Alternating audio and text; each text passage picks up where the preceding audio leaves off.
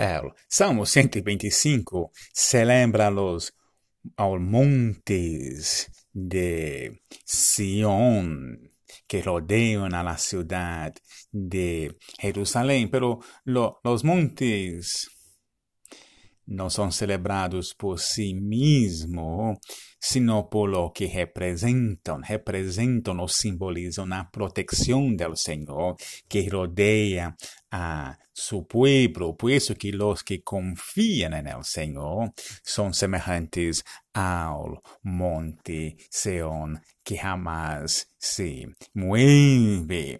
En la realidad, ni el monte Sion ni los demás montes en alrededor de Jerusalén siempre lograron proteger la ciudad de los enemigos. En los relatos del Antiguo Testamento hay diferentes ejemplos de enemigos que invaden a Jerusalén. Sin embargo, la protección de, del Señor era capaz de proteger a Israel aún de los peores enemigos. Y por eso, como el Salmo 124, la fidelidad al pacto por parte de la frágil nación de Israel es fundamental.